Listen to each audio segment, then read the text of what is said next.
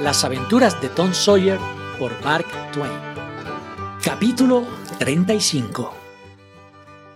Como el lector puede suponer, la inesperada fortuna de Tom y Hawk produjo una intensa conmoción en el pobre lugarejo de San Petersburgo. Tan enorme suma, toda en dinero contante, parecía cosa increíble.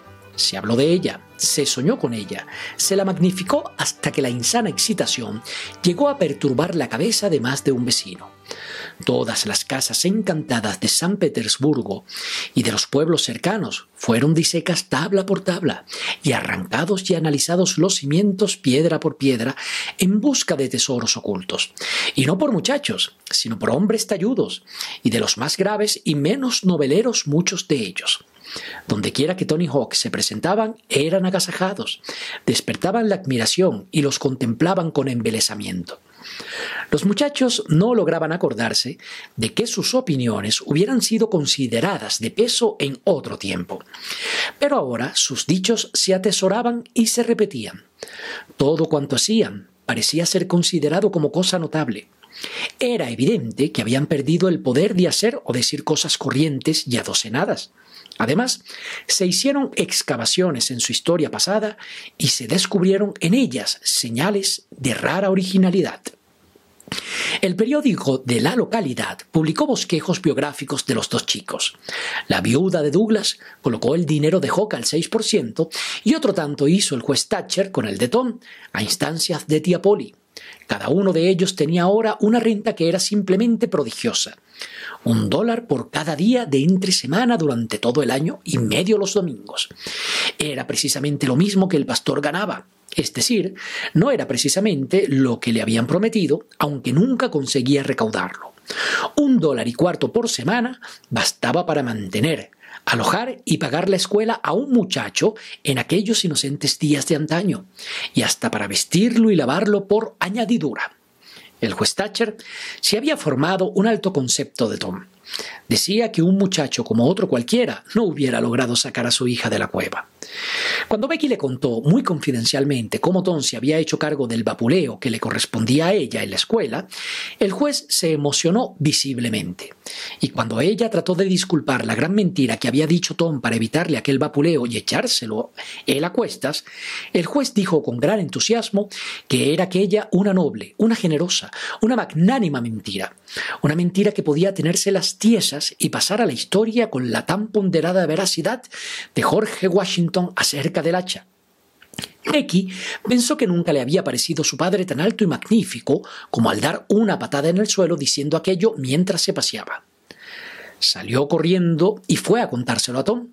El juez Thatcher esperaba a ver a Tom algún día hecho un gran abogado o un gran militar.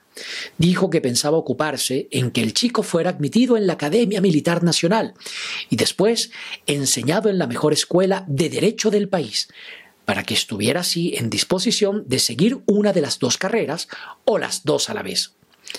Las riquezas de Hawk Finn y el hecho de estar bajo la protección de la viuda de Douglas le introdujeron en la buena sociedad, o mejor dicho, le arrastraron a ella o le metieron dentro de un empellón, y sus sufrimientos fueron casi superiores a sus fuerzas.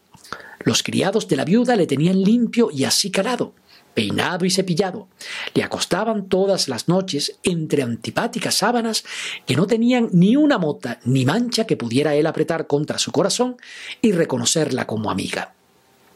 Tenía que comer con tenedor y cuchillo, tenía que usar plato, copa y servilleta, tenía que estudiar en un libro, tenía que ir a la iglesia, tenía que hablar con tal corrección que el lenguaje se volvió insípido en su boca. De cualquier lado que se volvía, las rejas y grilletes de la civilización le cerraban el paso y le ataban de pies y manos.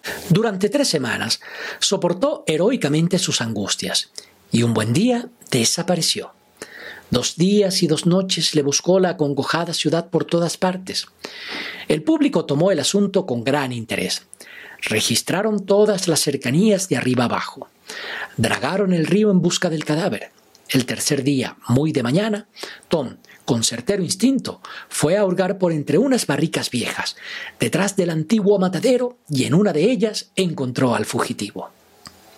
Hawk había dormido allí.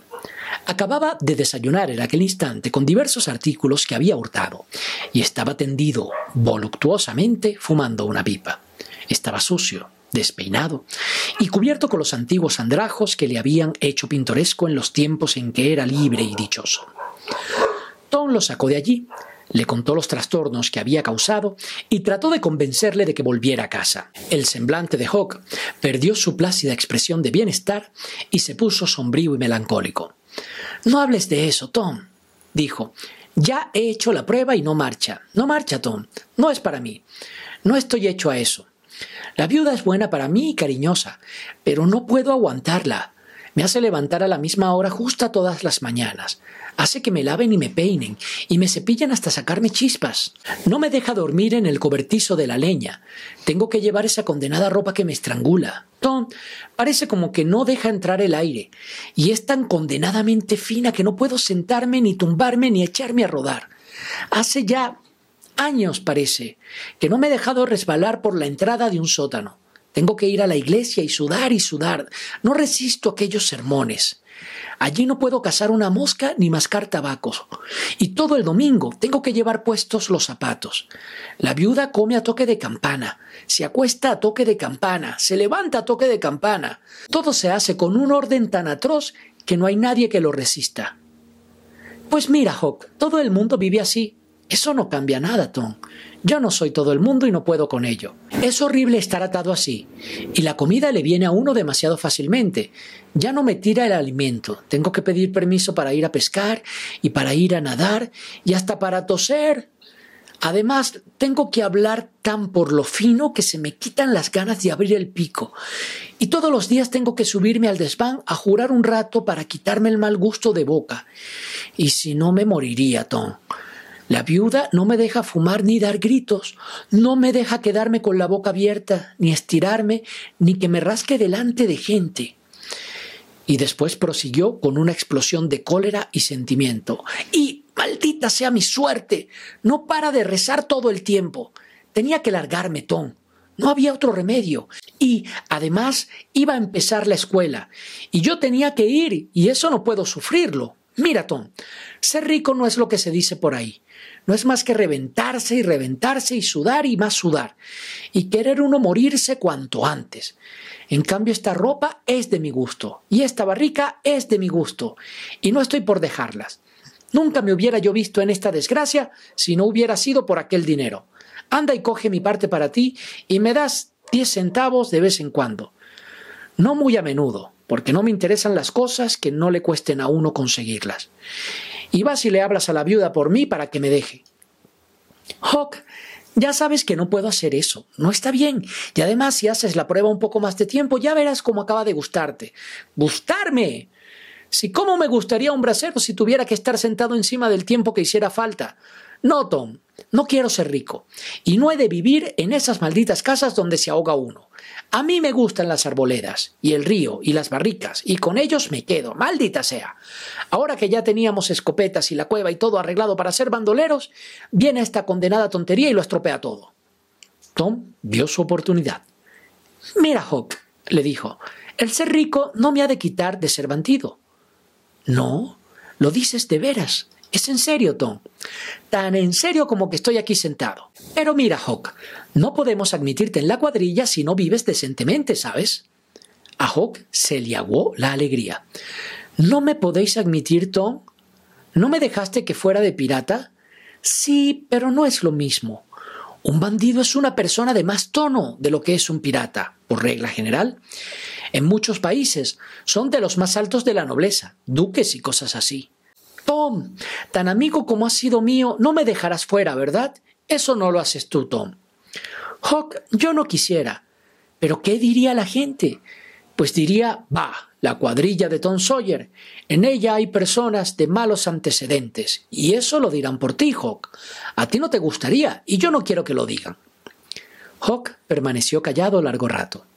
En su mente se libraba una batalla. Al cabo dijo, Bueno, pues me volveré con la viuda por un mes y lo probaré de nuevo, a ver si puedo llegar a aguantarlo, si tú me dejas entrar en la cuadrilla. Corriente, trato hecho, Hawk. Vente conmigo, compadre, y yo pediré a la viuda que te afloje una miaja. ¿De veras, Tom? Muy bien.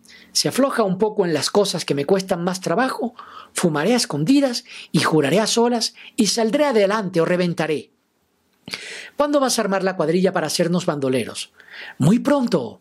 Reuniremos los chicos y esta misma noche celebraremos la iniciación. ¿Celebraremos qué? La iniciación. ¿Qué es eso? Es jurar que nos hemos de defender unos a otros y no decir nunca los secretos de la cuadrilla, aunque le piquen a uno en tajadas y matar a cualquiera y a toda su familia que haga daño a alguno de nosotros. Eso es divertido, la mar de divertido, te lo digo yo.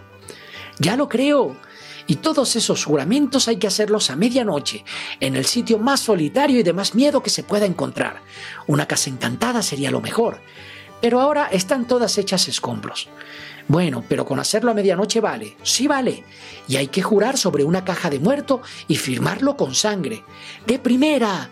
No me voy a apartar de la viuda hasta que me pudra Tom.